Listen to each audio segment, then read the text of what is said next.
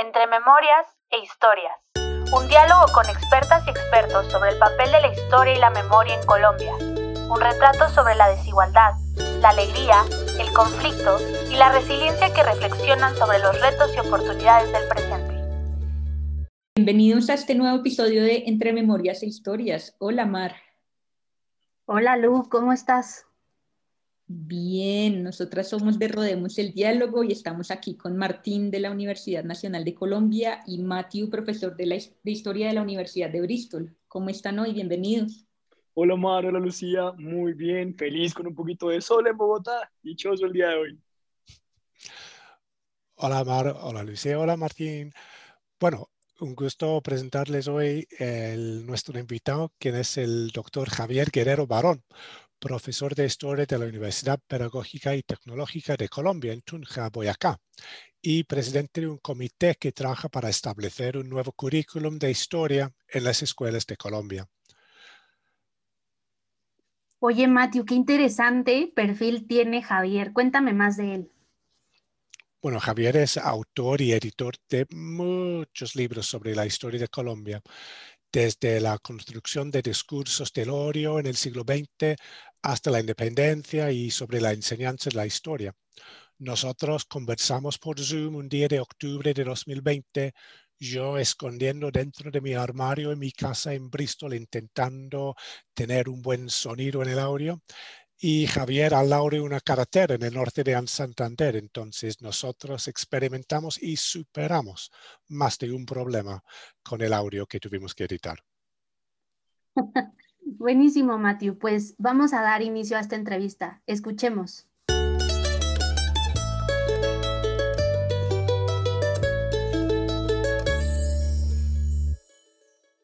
Es que cuéntanos un poco dónde, dónde estás, es hora de desayuno, de cena, que ves de la ventana, es obvio de la grabación que tenemos, un, tenemos que esperar un par de segundos para que nuestras palabras cruzan el mundo, entonces explícanos por qué.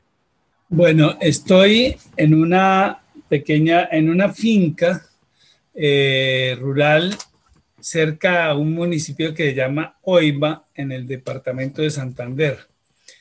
Eh, cerca a unas dos horas de Tunja, eh, unas dos horas de Tunja y eh, cerca a la provincia del Socorro de los Comuneros, que es muy conocida por, por el levantamiento comunero de, de 1780. Es una provincia histórica con mucha identidad cultural, donde se produjo el primer levantamiento donde se inicia prácticamente el ciclo revolucionario de la independencia. Eh, es una provincia muy bonita, es una finca hermosa y desde allí, aunque hay problemas de conectividad, desde allí estamos transmitiendo para, para estar en Bristol con ustedes. Sí, ojalá que pronto. Me acuerdo que cuando nosotros visitamos a Bath juntos y fuimos al, a la no tumba de Francisco Antonio Zea, ¿te acuerdas? Sí, excelente. Entonces tú estás poniendo, proponiendo, Javier, que el, el en, de alguna manera el siglo XX colombiano todavía no termina, que los restos de los gobiernos y los ciudadanos de hoy son todavía los que no se lograron terminar a fines del siglo XX. Los, partidos políticos tradicionales, conservador y liberal, se disolvieron, están muy desdibujados. Hay fuerzas políticas más fuertes en este momento, pero todas salieron de esos dos partidos. Eh, la izquierda ha sido débil, las fuerzas democráticas de izquierda han sido débiles, eh, aunque, aunque recientemente han crecido mucho pero siguen siendo fuerzas hegemónicas eh, muy conservadoras y muy del establecimiento las que dominan.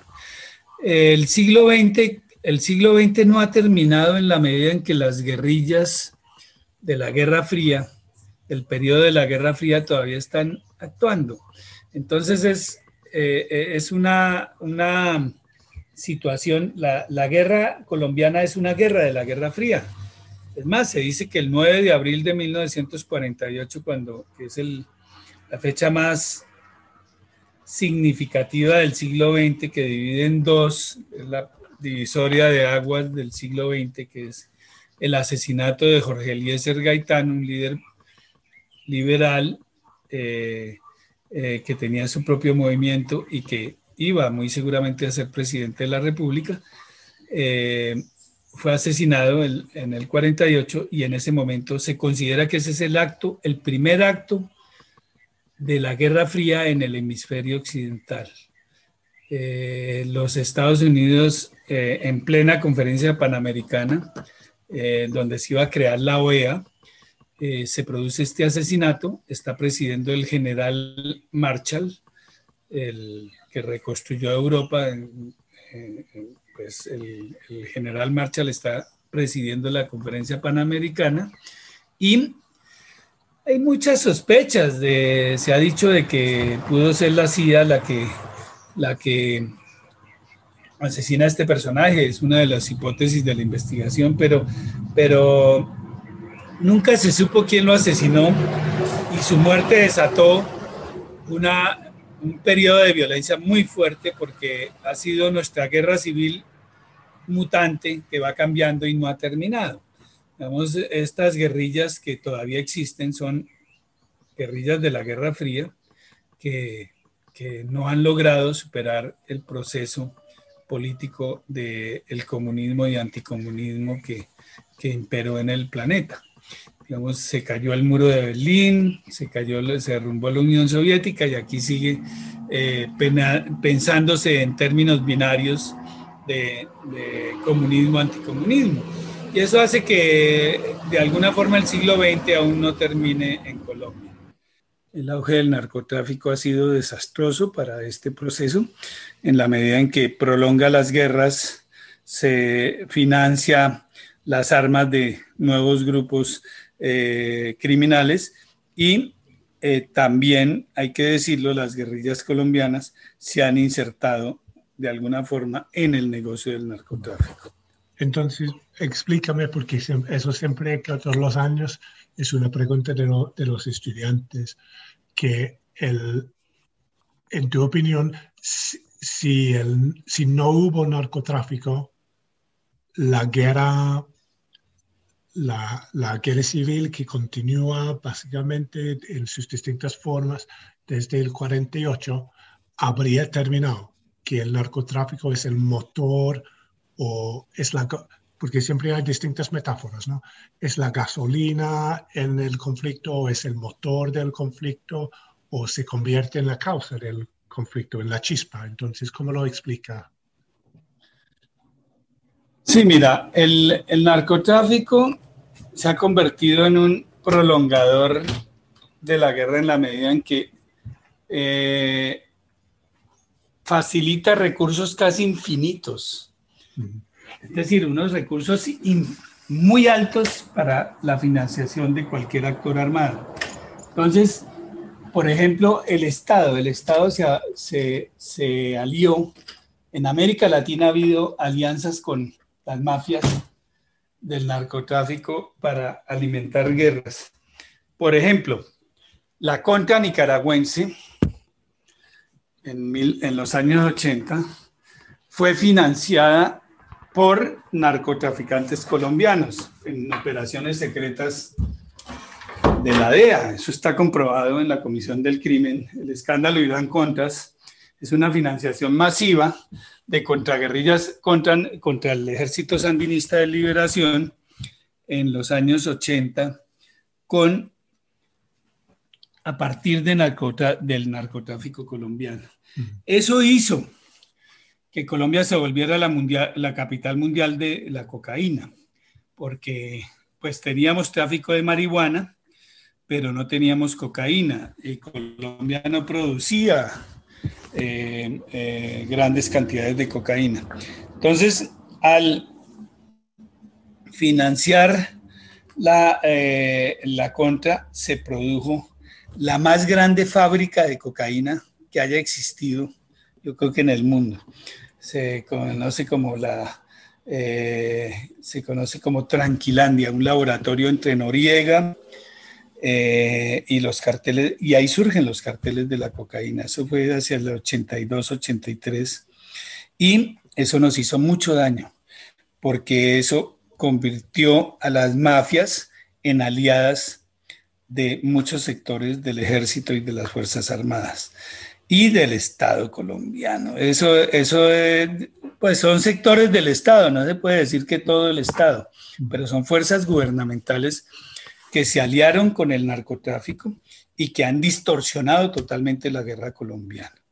Entonces, eso ha hecho muy difícil y larga la guerra, porque eh, Colombia produjo 350 toneladas de cocaína para financiar la contra nicaragüense. Y eso está documentado en, ha tenido todos los repertorios de muerte habidos y por haber. Es una de las guerras más atroces y más crueles de la historia de la humanidad. Y, sí, y durante los, los 20 minutos que hemos charlado hasta ahora, has siempre puesto mucho énfasis en las relaciones internacionales del siglo XX en Colombia, con Nicaragua, con la CIA de los Estados Unidos de América, con Gran Bretaña, etcétera, etcétera. Y claro que nosotros nos conocimos durante el, bicentenario y, y mi libro sobre los mercenarios en la independencia. Y me pregunto entonces, si esa relación de, entre Colombia y, otros poderes, otros conflictos, otros mercados para, para el narcotráfico, por ejemplo, se puede explicar los procesos históricos supuestamente nacionales colombianos. Entonces, ¿cómo ves la, la, globalización del, conflicto y de la historia en Colombia?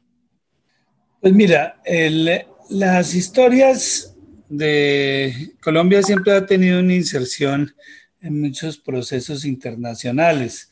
Digamos, en la etapa de las Bananas Republics, nosotros tenemos una gran masacre de las bananeras en, 1800, en 1928 por la eh, defendiendo una plantación de la United Fruit eh, Internacional, que era la que dominaba Centroamérica. Colombia tuvo la gran masacre de las bananeras en 1928. En el 30 empieza la República Liberal y empieza a Colombia a vivir el auge de la Guerra Civil Española, casi como si aquí fuéramos parte de la Guerra Civil Española. Y eh, en la República Liberal fue muy, muy cercana a la, Guerra Civil Española. El, la muerte, eh, ese proceso termina en un ascenso del fascismo, de los fascismos en América Latina como reflejo del fascismo europeo. Y al final de la guerra mundial, pues con la derrota de los fascismos europeos, tenemos eh, una rápida inserción en la Guerra Fría. Y yo creo que el narcotráfico es la segunda Guerra Fría, es la guerra de contrainsurgencia en Nicaragua, en Centroamérica, porque era Honduras, Nicaragua, Salvador, Guatemala, eran cuatro revoluciones que estaban cocinándose con guerrillas muy acentuadas en estos países. Yo creo que con excepción de Costa Rica, eh, todos los países de Centroamérica y Panamá, de Costa Rica y Panamá, todos los países centroamericanos estaban en un proceso de guerra civil. Esto, esto hace que Colombia se inserte en esa segunda guerra fría con Reagan y Thatcher, con la Thatcher y con Reagan, eh, eh, y, viene toda esa inserción de Colombia en la guerra centroamericana y de contrainsurgencia en todo el mundo.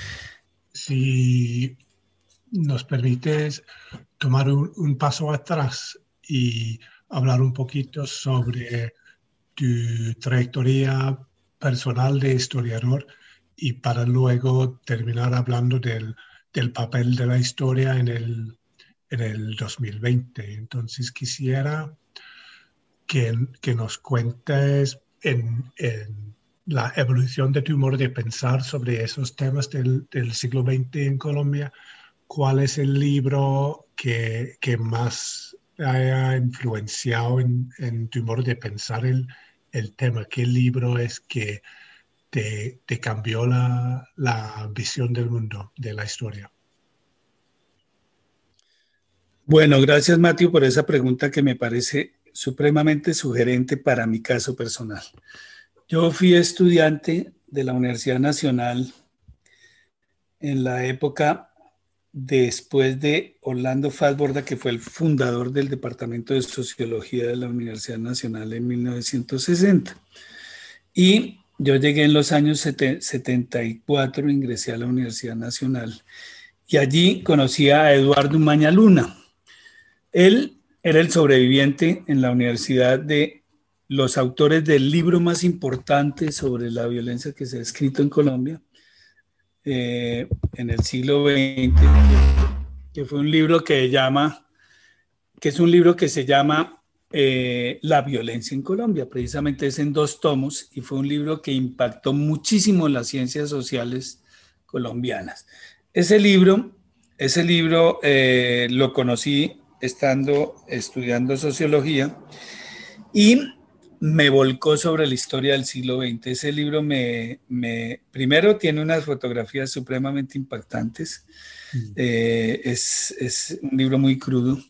De, es, es, eh, me causó mucha impresión y yo era asistente de investigación de Eduardo Mañaluna.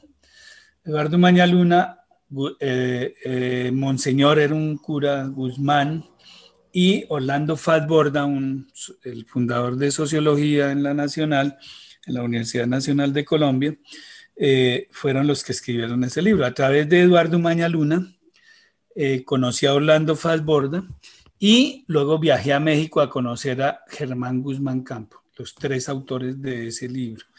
Y el estudio y las conversaciones con ellos me cambió totalmente la vida. Yo di un vuelco hacia el estudio del el periodo de la violencia. Mi primer libro no fue exactamente sobre el periodo de la violencia, sino sobre la violencia de los años 30 a comienzos de la República Liberal. Se llama Los años del olvido.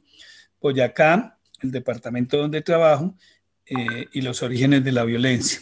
Se llama ese libro y lo puedo compartir con los que quieran en, en, pues en PDF. Ese libro me enseñó a pensar el siglo XX de manera distinta, desde los años 20 hasta el final del siglo, en clave del el estudio del conflicto interno colombiano. Y ese libro me, me, enseñó muchísimas cosas sobre la textura del pueblo colombiano, sobre las dificultades de la construcción de, un, de una realidad eh, democrática y pacífica y sobre todo sobre las numerosas eh, influencias que hacen que Colombia no haya podido tener un, eh, construir un proceso pacífico. Eh, esa guerra civil no declarada, como la llamó Eric Holbaum, a la violencia colombiana, es una de las complejidades más que, que, más me han llamado la atención y que me han llenado de preguntas mi investigación histórica. Entonces ese libro mm. fue fundamental. Em, y la formación en la Universidad Nacional con profesores muy enfocados críticamente a la comprensión de la del siglo XX y de la violencia colombiana. Mm, qué interesante. Precisamente en esta semana en la cual hablamos, mis estudiantes están leyendo a este libro, a, la violencia en Colombia. Claro, unos extractos porque es un libro bastante largo y grande, ¿no? Entonces... Extenso. Sí, pero como dices, también es un libro crudo dijiste, ¿no? Con esas fotografías. Sí. Es, es, duro, ¿no? Supremamente crudo. Sí. Y entonces, cuéntame. Mira, Matthew, yo nunca he tenido un Mira, una experiencia personal, y me perdona que hable en primera persona. No, sí. Pero yo nunca había tenido familiares vinculados a la violencia. colombiana. Yo vivía en Bogotá y yo soy nacido en Bogotá y yo no tenía sino referencias de oídas de la violencia colombiana a través de mi padre, de mis, pero, pero nunca tuve un, ni un solo muerto ni nada relacionado con la violencia. Mm. Cuando yo leí ese libro, a mí me produjo una perplejidad impresionante y fue un impacto psicológico muy grande haber leído ese libro. A mí me cambió la vida ese libro. Y claro, en, algunos días uno piensa que Colombia sí es líder mundial en, en las expresiones públicas del odio, ¿no? Lamentablemente. Pues mira, nos quedan, Javier, unos 10, 15 minutos y quiero, quiero tornarnos ahora a uno de los motivos por los cuales no vas a tener tiempo para escribir esos libros para durante un rato por, por el papel súper público y que has adoptado en los últimos años pues mira, eh, realmente no he podido escribir esos libros porque nos lanzamos a una campaña porque en Colombia se volviera a enseñar historia. En 1984, en el gobierno del presidente Belisario Betancourt, en Colombia se instauraron las áreas, eh, unas áreas donde ciencias sociales se, digamos, fagocitó a la enseñanza de la historia y se creó el área de ciencias sociales y se dejó prácticamente de enseñar historia. Por eso lanzamos un libro que llama Para qué enseñar, eh, que un libro, unos libros que uno se llama Para qué enseñar historia, que eh, se abre con un artículo de Fontana, de José Fontana, el historiador catalán que falleció recientemente. Em, pero además de eso, eh, hicimos un, un, libro que se llama La historia vuelve a la escuela y con él lanzamos la campaña por una ley de enseñanza obligatoria de la historia, que está aprobada, fue aprobada en el, en el 2017 y el gobierno no quería implementarla. Entonces hicimos una acción jurídica para que la implementaran y yo estoy presidiendo en este momento la Comisión Asesora para la Enseñanza de la Historia, que es un organismo del Ministerio de Educación, pero es autónomo, es un organismo independiente que está organizando los lineamientos del currículo para volver a enseñar historia obligatoriamente en todos los niveles de la educación temprana, de la educación primaria, de la educación básica y media, educación media. Entonces, en todos los colegios y en todas las escuelas de Colombia y, en todos los niveles de, digamos, desde preescolar hasta, hasta terminar el, bachillerato la secundaria debe enseñarse historia. Estamos, yo estoy presidiendo en este momento esa comisión que me quita muchísimo tiempo y estamos haciendo un gran diagnóstico nacional de qué historia se enseña hoy. Yo creo que la enseñanza de la historia es una competencia básica. Eh, Colombia es un país de analfabetos históricos, ni los gobernantes saben historia, ni nadie sabe, eh, digamos, la historia realmente no se fue totalmente de las escuelas, pero donde hay profesores que saben enseñar historia, se enseña historia. Donde no enseñan cualquier cosa, lo que se enseña como historia, eso no es nada. Y tiene muy pocas horas semanales y muy pocos cursos eh, en, en toda la educación básica y media. Entonces, lo que estamos haciendo con esto es rediseñar todos los lineamientos para que en Colombia se vuelva a enseñar una buena historia. Y eso nos tiene pues conversando con los indígenas, conversando con los afrodescendientes, aquí hay muchas organizaciones de afrodescendientes, con los gitanos, aquí hay, eh, está representado el pueblo rum. Eh, está, eh, nos toca hablar con las mujeres, con la Comisión de la Verdad, hay una Comisión de la Verdad. nos toca enseñar la memoria para que haya una historia que sirva para una paz estable y duradera, dice la ley. Entonces estamos en ese trabajo y eso me ha quitado el tiempo de escribir, me lo ha quitado totalmente ese, ese oficio que estoy desempeñando en este momento.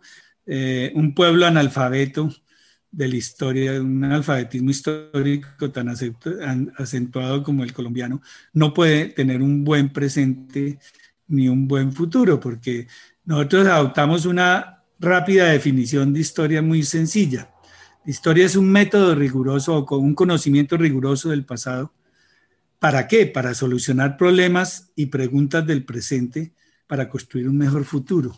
Entonces, nosotros no queremos, no queremos una historia erudita, inútil, una erudición inútil, no, una historia para solucionar nuestros problemas del presente y sobre todo para construir una paz estable y duradera.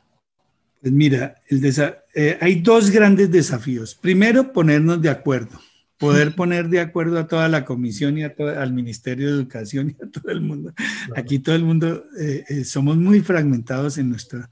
Si logramos ponernos de acuerdo en qué historia enseñar, ya sería un gran paso. El segundo gran desafío es que la enseñanza de la historia se le entregó a cualquier profesional de cualquier área. Aquí en los concursos de enseñanza, de, para enseñar historia, entra cualquier profesional, no necesariamente ni historiadores ni, ni pedagogos formados en, en, historia, ¿no? Entran los abogados, entran los economistas, entran los cualquiera, entra y se ingresa a la planta del magisterio porque el presidente Uribe en su ministerio, su ministro de Educación de ese entonces, abrió los concursos a que cualquiera pueda enseñar. Entonces eso ha creado un problema. Aquí cualquier veterinario, cualquier agrónomo se vuelve profesor y eso hace que no haya una, eh, eh, una profesión propiamente de la enseñanza. Entonces, no solo qué historia enseñar, sino cómo enseñarla. O sea, todos los rudimentos pedagógicos, pero además quién le enseña. Entonces nos toca contenidos, aprobar qué historia enseñar y cuál es la más apropiada para, para construir una paz, un país en paz. Segundo, y eso no quiere decir una historia rosa, ¿no? Es una historia muy crítica, una, queremos una historia muy crítica que enseña a pensar históricamente. Y ahí estamos retomando muchos eh, eh, digamos, de los historiadores, por ejemplo, de, de Thompson, de Hosbaum, de, de todos esos eh, historiadores importantes, hemos aprendido mucho porque lo que necesitamos es que el pueblo colombiano aprenda a pensar históricamente.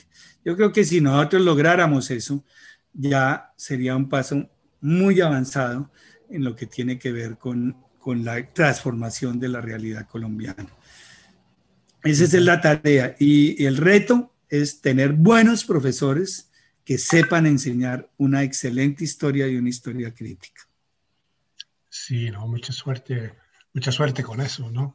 Porque eh, yo puedo, se, puede apreciar desde aquí, ¿no? Que charlándolo con, con los estudiantes aquí que están aprendiendo sobre la historia de Colombia, que en muchas ocasiones decimos, mira, es que Colombia no tiene una historia, tiene muchas historias que se complementan o se contradicen. Entonces, intentar imponer una, una visión universal de la historia de Colombia es casi, que sea casi imposible, ¿no?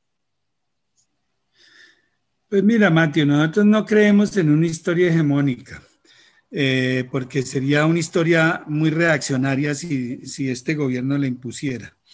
Eh, creemos en una, eh, por lo menos una, una historia eh, no impuesta desde arriba, sino una, una historia construida desde abajo por los maestros, por los historiadores, etcétera, y con la participación de muchas, de muchas voces.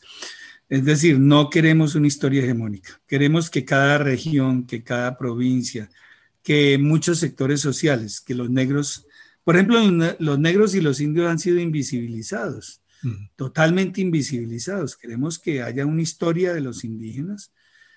Por ejemplo, la historia de los esclavos es una historia muy importante para entender el país de hoy. Colombia tiene territorios de negros muy extensos y zonas como el Chocó, como el Pacífico, como la costa atlántica, donde hay numerosas comunidades de negros eh, afrodescendientes, antiguos esclavos, que fueron liberados en 1851 y que hoy tienen, están adquiriendo ciudadanía porque la constitución los protege y les protege sus territorios. Hay historias bellísimas de esa recuperación de la historia por negros e indios. Mira, Matthew, todas las lecciones, yo, yo cada vez que tengo una situación difícil, voy a la historia y saco lecciones de allá, no porque la historia se repita, pero sí porque la historia nos enseña muchas cosas. Eh, en nuestro libro, ¿Para qué enseñar historia? que construimos con Fontana, decíamos una cosa, hay dos tipos de lecciones para la experiencia, la experiencia vivida y la experiencia aprendida. La vivida, pues es obvio, uno aprende de lo que ha vivido, pero la experiencia aprendida es importantísima, porque la historia es una forma de aprender de los errores del pasado, de las lecciones exitosas. En todo momento uno puede sacar de atrás eh, eh, y aprender de la historia para tomar decisiones. Igualmente. Y bueno, un abrazo y hasta pronto.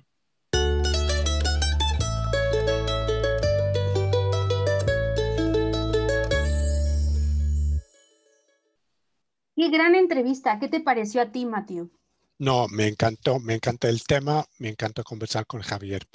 Y colegas, ¿cómo, ¿qué les parece que se debe enseñar la historia en las escuelas? Matthew, completamente de acuerdo.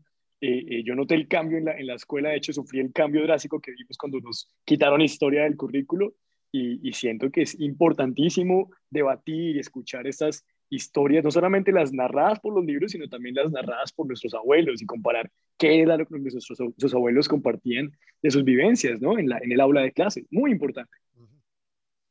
De acuerdo, Martín. Eh, yo también sufrí ese esa periodo en el que quitaron historia y creo que es muy importante eh, es, es verla en las escuelas, pero además no solo cualquier tipo de historia, sino todas las historias que recojan la diversidad, tal y como lo dijo nuestro invitado de, Colombia, las historias afro, las historias indígenas, un poco también viendo con este movimiento de decolonizar el currículum para que tengamos una perspectiva mucho más completa y holística de la historia de nuestro país. Bueno, y con esto terminamos el episodio de hoy. Muchas gracias por acompañarnos, Matthew, Martín, Mar, y a todos nuestros oyentes que siempre están eh, atentos a escucharnos. Los esperamos dentro de una semana para seguir hablando de Entre Memorias e Historias.